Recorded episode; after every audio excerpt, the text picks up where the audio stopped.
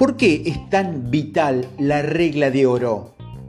Antes de abordar el tema de lo importante que es para ti pensar y operar de acuerdo con la regla de oro, permíteme compartir un poco de mi propia historia.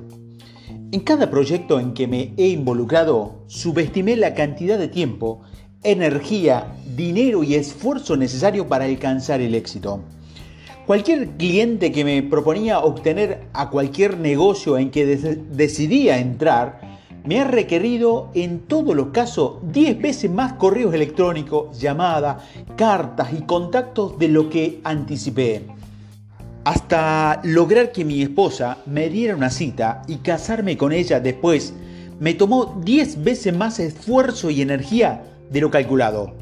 Pero absolutamente todo valió la pena. No importa qué tan superior sea tu producto, servicio o propuesta, te aseguro que habrá algo que no anticiparás o no planearás correctamente. Los cambios económicos, las cuestiones legales, la competencia, la resistencia al cambio, un producto demasiado nuevo para animar a los bancos o la incertidumbre en el mercado, los cambios tecnológicos, los problemas de la gente, más problemas con la gente, las elecciones, las guerras, las huelgas. He aquí solo algunos de los sucesos inesperados. No digo esto para asustarte, sino para que llegues a las mayor oportunidades. El pensamiento y las acciones de la regla de oro son vitales. Son lo único que te va a ayudar a capotear los sucesivos imprevistos. El dinero por sí mismo no lo hace, ayuda, pero no hace el trabajo por ti. Si además en cualquier guerra sin tropas, provisiones y municiones y poder apropiado, regresarás a casa derrotado. Es tan simple como eso. No basta con ocupar un territorio. Debes conservarlo. Empecé mi primer negocio a los 29 años. La mayoría de la gente no emprende negocio por sí misma porque no asume el riesgo financiero necesario. Me había preparado para esto, y eso creía. Y creía que me llevaría tres meses llegar al nivel de sueldo que tenía en mi empleo anterior. Bueno, me tomó a, a, mi negocio casi tres años darme el sueldo que yo quería tener. Eso equivale a 12 veces más de lo previsto. Y casi me doy por vencido después de tres meses. No a causa del dinero, sino por la resistencia y la desilusión que experimenté. Tenía un listado de razones específicas por las que no funcionaría mi, mi compañía, mi empresa. La reuní en una lista para convencerme de abandonar el proyecto. Estaba más que desilusionado, perturbado y casi destruido. Literalmente, fui con un amigo y le dije, no puedo seguir con esto, ya es suficiente. Esgrimir razones tras razones para justificar por qué no funcionaban las cosas. Los clientes no tenían dinero suficiente, la economía se desplomaba, el momento era inadecuado, yo era demasiado joven, mis clientes no me comprendían, la gente no deseaba cambiar y demás razones parecidas. Pero me percaté, después de pasar mucho tiempo averiguando por qué no funcionaban las cosas, de que era posible que estuviera perdiendo la respuesta por completo. Nunca consideré la simple posibilidad de estimar incorrectamente lo necesario para mover un producto nuevo en el mercado al principio. Claro que propuse una idea nueva, pero no se trataba de algo que la gente estuviera buscando. Tenía fondos limitados y no podía contratar personal ni anunciarme, lo que fue desafortunado porque nadie conocía a la empresa ni a mí. No sabía qué hacía y trataba de copiar a otras organizaciones. Si esto funcionaba, dependía de mi capacidad para aumentar mis esfuerzos, no mis excusas. Cuando dejé de calcular todas las razones erróneas, me comprometí a lograr este trabajo aumentando el esfuerzo 10 veces. Y en cuando hice eso, todo comenzó a cambiar. Volví al mercado con una estimación real del esfuerzo necesario y empecé a ver resultados. En lugar de hacer dos o tres llamadas de ventas al día, hacía 20 o 30. Cuando eché a andar todo mi compromiso y pude alinear los niveles correctos de pensamiento y acciones, el mercado empezó a responderme. Todavía me fue difícil y llegué a desilusionarme de vez en cuando, pero estaba obteniendo cuatro veces más resultado con un esfuerzo de la regla de oro. Cuando se subestima el tiempo, la energía y el esfuerzo necesario para hacer algo, reflejarás abandono en mente, voz, actitud, rostro y presentación. No desarrollarás la persistencia necesaria para lograr tu misión. Sin embargo, cuando estimas correctamente el esfuerzo necesario, asume la postura apropiada, el mercado sentirá por tus acciones que eres una fuerza de la naturaleza con la que debe vérsela. No se irá y responderá en consecuencia. He dado consultoría a miles de individuos y empresas durante los últimos 20 años y jamás vi a ninguno hacer las previsiones correctas. Se trata de construir una casa, reunir fondos, emprender una batalla legal, obtener un empleo, vender un nuevo producto, aprender sobre un nuevo puesto, ser promovido, hacer una película o conseguir algún o la compañera perfecta para la vida, siempre se requirió más de lo que la gente calculaba. Todavía no conozco a la persona que diga que logró cualquiera de estas cosas en forma fácil. Lograr estos objetivos puede parecer fácil para quienes atestiguan las cosas desde afuera, pero lo que tienen conocimiento de primera mano jamás dirán algo parecido.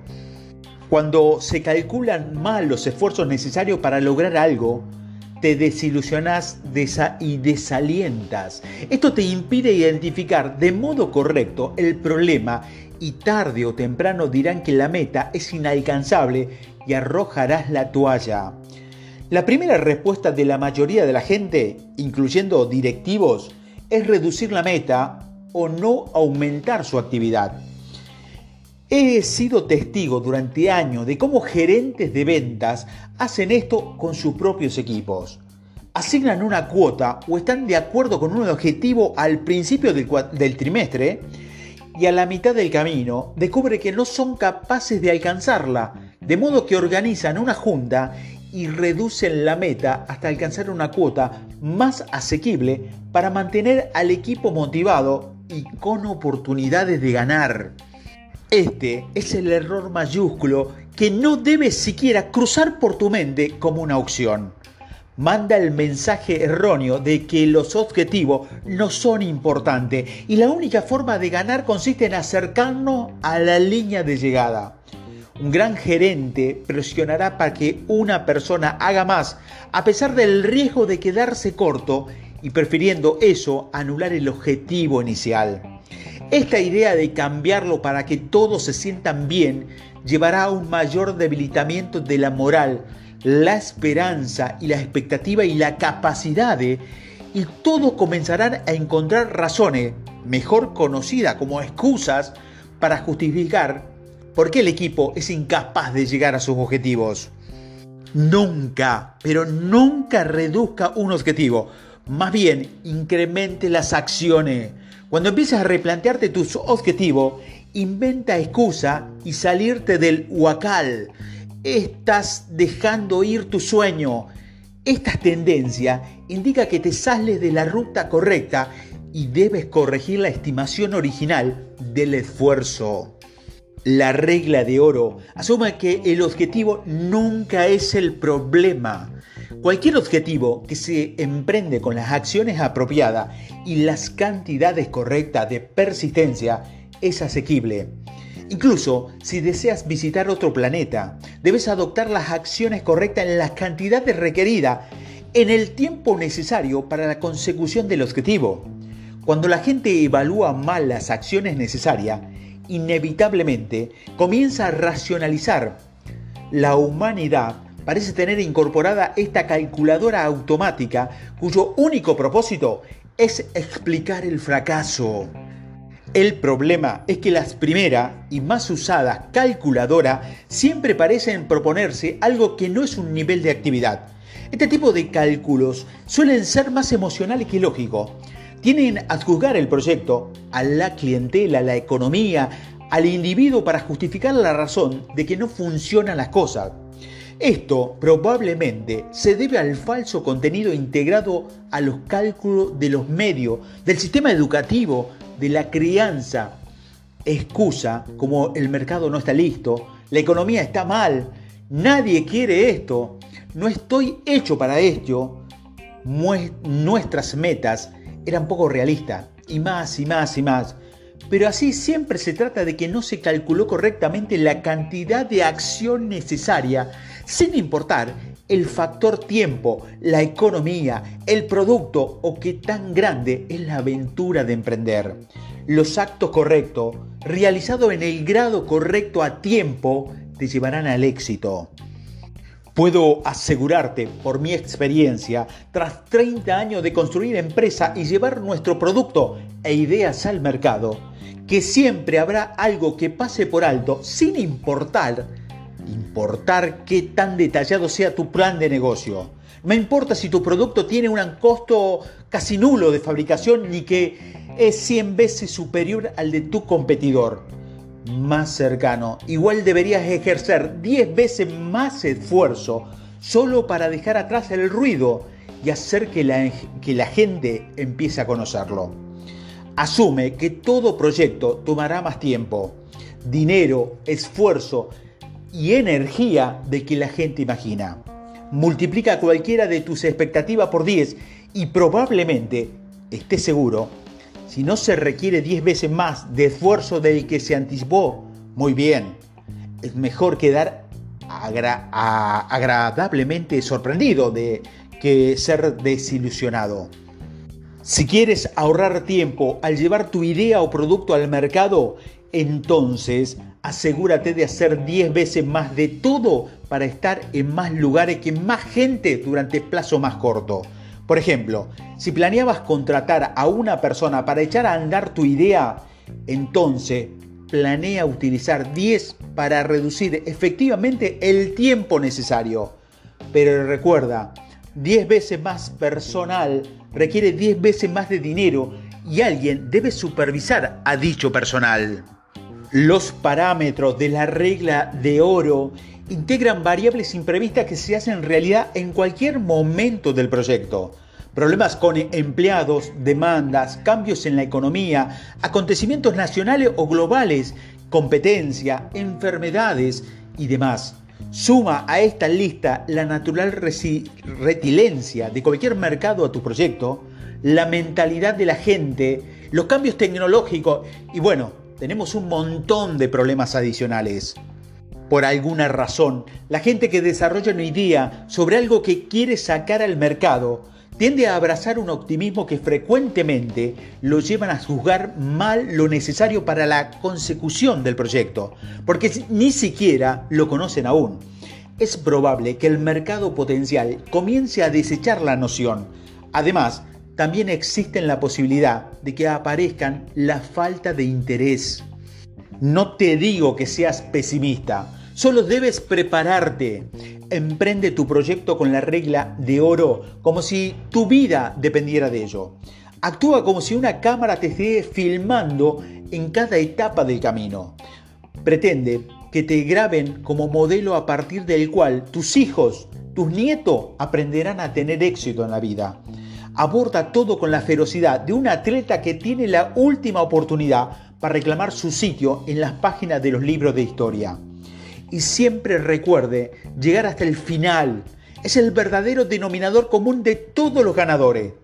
Hacer todo lo necesario hasta terminar. No pongas pretexto y adopta una actitud proactiva y decidida. Acércate a cada situación con la mentalidad de ganar al precio, del, al precio que sea. Suena demasiado agresivo, lo siento, pero es la perspectiva para ganar en nuestros días.